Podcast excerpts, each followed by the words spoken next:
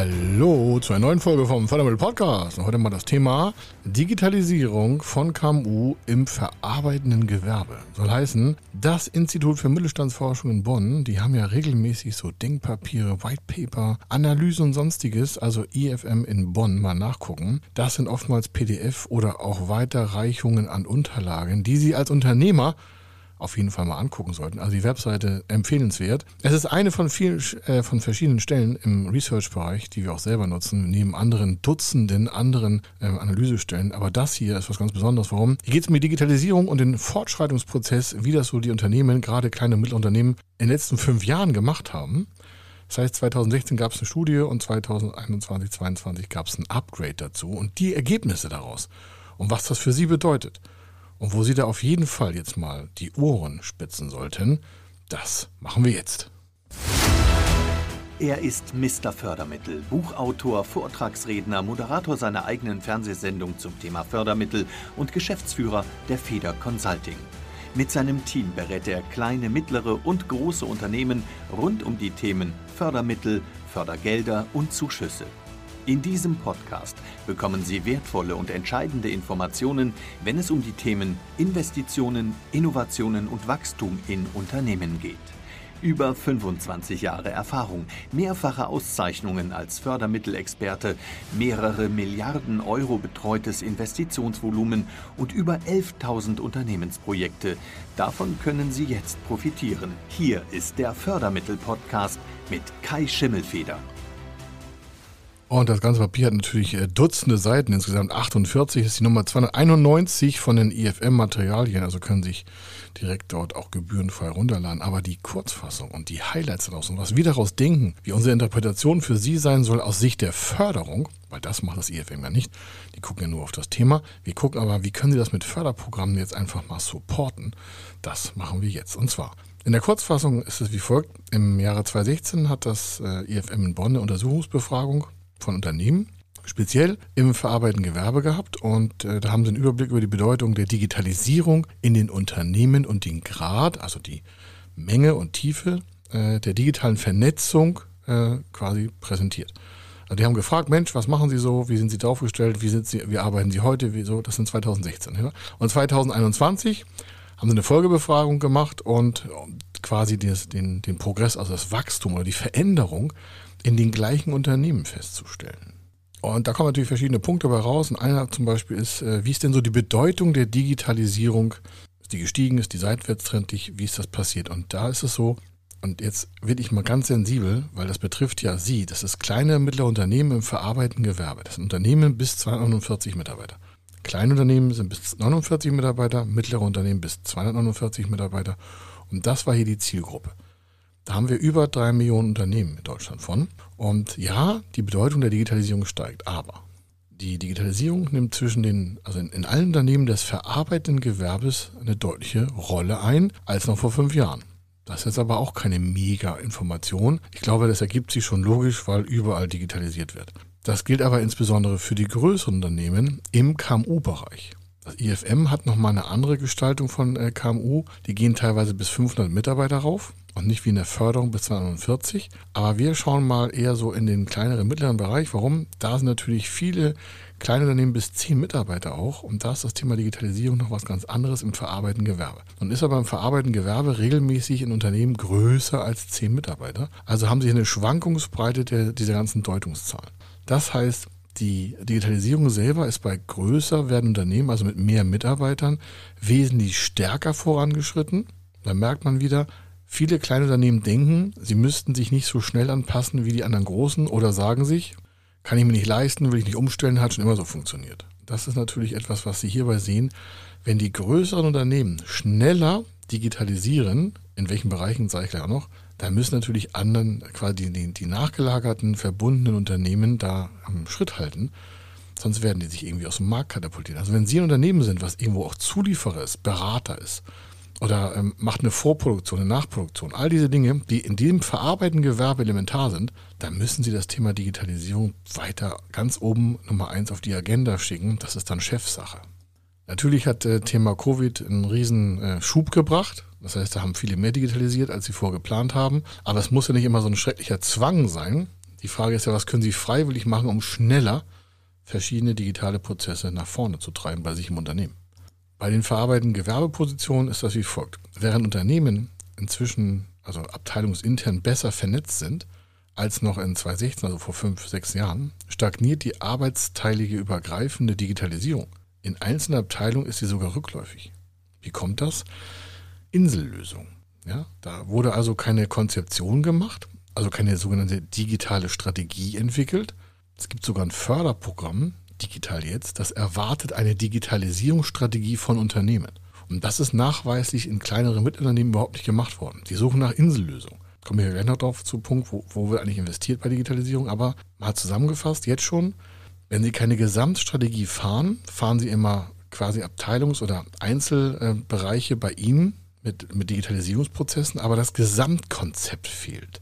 Wenn das Gesamtkonzept fehlt, dann haben Sie einfach mal Geschwindigkeitsverluste im Gesamtkontext der Digitalisierung von Geschäftsprozessen. Ich hatte vor einigen Wochen einen ähm, Podcast hier gegeben, der ist immer noch zur Verfügung, weiß die Nummer jetzt gerade nicht oder die, das Thema auch nicht mehr. Da habe ich äh, das auch erläutert, dass Boston Consulting Group, also eine andere Research-Einheit, also im, im internationalen Global Betreuungsbereich von Anpassung und Wachstum von Unternehmen, äh, das ist so, dass 80 Prozent der Unternehmen besser laufen, wenn sie ihre Geschäftsmodelle anpassen. Also 80 Prozent ist der, ist der Einfluss von Anpassung von Geschäftsmodellen. Es muss nicht immer das nächste Rocket sein, sondern das Geschäftsmodell eines Unternehmens. Nicht das Produkt, nicht die Reichweite, nicht ein anderer Vorgang, sondern das Geschäftsmodell, wie die Produkte und Dienstleistungen in den Markt getrieben werden, ist entscheidend für das Wachstum und die Zukunftsfähigkeit von Unternehmen. Und dazu gehört auch die Digitalisierung, weil die macht das Ganze ja im Geschäftsmodell schlanker. Und habe ich gerade gesagt, äh, das Thema ähm, abteilungsinterne und externe Vernetzung, aber dazu nochmal ein anderer Punkt aus dieser Studie von der IFM, dass äh, im Vergleich dazu gewinnt die Vernetzung über die Unternehmensgrenzen hinaus, beispielsweise mit, mit Wertschöpfungspartnern und der öffentlichen Hand an Bedeutung. Soll heißen, extern wird stärker digitalisiert vorangetrieben und in, auch investiert, also Schnittstellen nach außen, aber intern ist es noch nicht im Fluss. Das ist äh, der, sowohl der Anteil der Unternehmen, die sich unternehmensübergreifend vernetzt haben, im Zeitablauf gestiegen sind, auch als auch die durchschnittliche Anzahl der externen Vernetzungspartner. Also je komplexer es nach draußen wird, desto mehr wird digitalisiert, aber das eigene Unternehmen wird in vielen äh, Bereichen vergessen. Das ist natürlich ganz schrecklich. Also es wird wieder so, wenn der Gier frustrieren, habe ich immer so das Gefühl. Warum? Wenn ich außen stärker digitalisiere und ich komme im Innenfeld nicht übergreifend nach, dann wird es ja irgendwann wieder mal zum Stressfaktor kommen für die Mitarbeiter. Das kann man ja vermeiden. Man kann es ja den Mitarbeitern geschmeidiger darstellen und dann geht man auch nach außen oder man macht beides parallel. Aber ganz stark nach außen das Thema Digitalisierung zu verfolgen, zu investieren, auch Förderprogramme zu nutzen, Investitionen voranzutreiben, aber intern die Lösung nicht in einer gesamtkomplexen Strategie darzustellen, das halte ich für sehr, sehr riskant. Und äh, jetzt kommt noch ein ganz, ganz, ich sag mal, auch schrecklicher Punkt. Den haben ganz viele. Also egal, welche Stresssituationen auch auf Unternehmen wirken, das haben wir ja seit über 27 Jahren. Und zwar, wann mache ich etwas? Ja, wann ist der Schmerz groß genug und wann nicht? Und das hat hier das IFM wie folgt in einem Punkt beschrieben. Also Industrie 4.0 ist kein explizites Ziel für KMU, heißt die Überschrift. Was heißt jetzt Industrie 4.0? Da geht es um eine komplett vernetzte Fabrik. Also früher nannte sie immer Smart City, haben vielleicht schon mal gesehen. Smart City ist also da soll keine Stadt vernetzt werden, sondern Ihr Unternehmen, egal erstmal wie groß, ist quasi komplett in der, innerhalb des Unternehmens quasi über cyberphysikalische Systeme vernetzt. Das heißt, jeder, jedes Unternehmen, also der Drucker weiß, wann er Papier braucht, der Rechner weiß, wann sie rangehen, Verschleißteile werden erkannt bei verarbeitenden, produzierenden Gewerben, alles im Vorfeld. Ne? Das geht bis dahin, wenn wir es mal ganz groß nehmen wollen, ein Flugzeug erkennt, im Flug, dass irgendein Wartungsvorgang noch gestartet werden soll und meldet das schon an die Bodenstation. Und wenn das Flugzeug reinkommt und landet, fährt es quasi, jetzt nicht automatisch, aber fast, in den Wartungsbereich. Da kommt ein Roboter, der macht die Wartung fertig und das geht alles im Fluss. Das hört sich jetzt ganz schön abstrakt an, aber das passiert ja schon in Teilen. Aber das ist automatisiert, komplett digitalisiert bis zum Ende. Und haben das nicht alle verarbeitenden, produzierenden Unternehmen und auch nicht gerade die KMUs. Aber es soll Ihnen mal zeigen, wo so der Bereich schon hinläuft. So, da haben die kleinen Unternehmen überhaupt gar keinen, ich sag mal, Bock drauf. Warum? Ähm, die gehen statt dieser Komplettvernetzung, gehen die bei den Investitionen in die digitale Vernetzung überwiegend immer noch konservativ vor. Trotz Corona, trotz dass der Mittelstand weiter draußen ist, die größeren Unternehmen weiter und schneller in Digitalisierung investieren, hängen die jetzt schon hinten dran. Warum? Die Digitalisierungsschritte werden dann durchgeführt, und das ist so, was ich sagte, wenn es schmerzhaft wird, wenn der Nutzen für das Unternehmen klar ersichtlich ist, also so gegenwartsbezogen. Also dem Motto, was können wir jetzt brauchen? Die antizipieren nicht, was in Zukunft möglich und nötig ist, sondern die sagen, okay, wo stehen wir gerade, was müssen wir jetzt unbedingt tun? Das heißt, die Erträge aus einem Digitalisierungsprozess müssen die Investitionskosten in absehbarer Zeit übersteigen. Natürlich muss jede Investition auch sinnvoll sein, aber wenn ich ein größeres digitales Digitalisierungs also ein größeres Projekt habe mit einer gesamten Digitalisierungsstrategie im Unternehmen, dann kann ich nicht erwarten, dass das innerhalb von sechs, sieben, acht, neun, zehn Monaten sich komplett refinanziert. Da muss ich schon mal größer in die Tasche greifen, Förderprogramme nutzen, Förderkredite, Eigenkapitalverstärkung und das Ganze mal von A bis Z durchplanen und vielleicht mal drei, vier, fünf, sechs, sieben, 800 äh, oder auch eine Million Euro ausgeben. Und das refinanziert sich vielleicht auch erst über drei, vier, fünf Jahre. Aber dann bin ich den Markt ja auch voraus.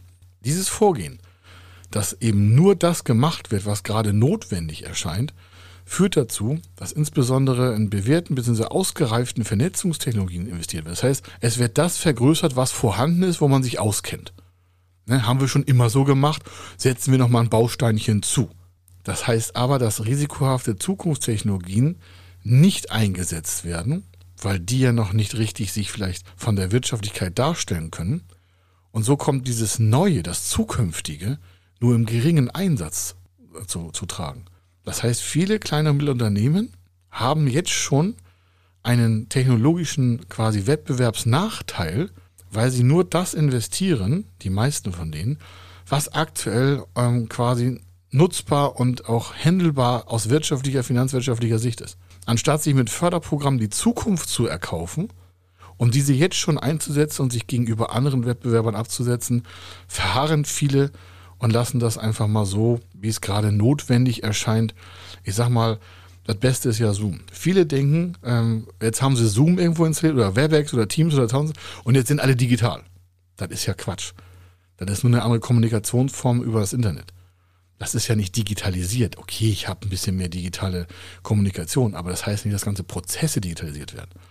Und viele bleiben da stehen und sagen so, Jetzt haben wir alle so einen Client auf dem Rechner. Jetzt können wir hier alle Zoom oder Webex oder Team oder GoToMeeting oder was auch immer. Und jetzt müssen wir mal Schluss sein. Ne? Das ist ja Veränderung genug. Nee, das ist gar nichts. Das ist einfach nur eine andere Kommunikationsart. Das hat mit Digitalisierung von Geschäftsmodellen überhaupt nichts zu tun, außer dass ich vielleicht von einem Front- oder einem Backend oder einem After-Sales-Service über Zoom oder sonstige Kommunikationskanäle führe. Und dann gibt es natürlich daraus eine Folge. Warum? Wenn da nicht weitergemacht wird, werden die Chancen und Herausforderungen quasi gleich bleiben. Also das heißt, es wird immer noch nach weiteren Digitalisierungsschritten quasi gefordert. Also es wird einfach noch immer mehr Bedarf sein. Aber die Umsetzung findet im Unternehmen nicht statt. Also die Angst vor organisatorischem Aufwand, vielleicht von Umstellung von Prozessen. Digital ist ja anders als analog, sagt das Wort ja schon. Äh, die Arbeitsprozesse, die, die Einheiten, die Ablaufprozesse, Kontrolleinheiten, das alles ist natürlich dann anders als vorher mit, mit Blatt Papier und, und, und Zettel und Klatte.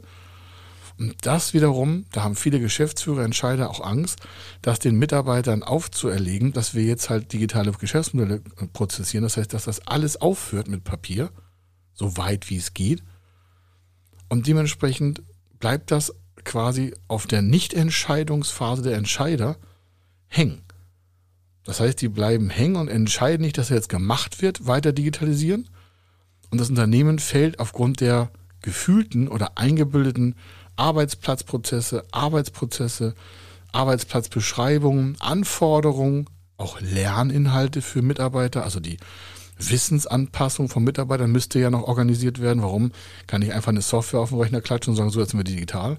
Oder Geschäftsabläufe oder Maschinenanbindung oder äh, also Managementsysteme oder Enterprise-Systeme bei größeren Unternehmen, das muss ja alles trainiert und geschult werden. Und da wollen nicht alle Mitarbeiter mit, weil es vielleicht auch falsch vorgelebt wird. Und dann haben wir so eine Probleme. Dann haben gerade im verarbeitenden Gewerbe, haben die einfach mal Zukunftsfähigkeiten, die eingeschränkt sind. Und äh, dann kommt es einfach zu Schwierigkeiten.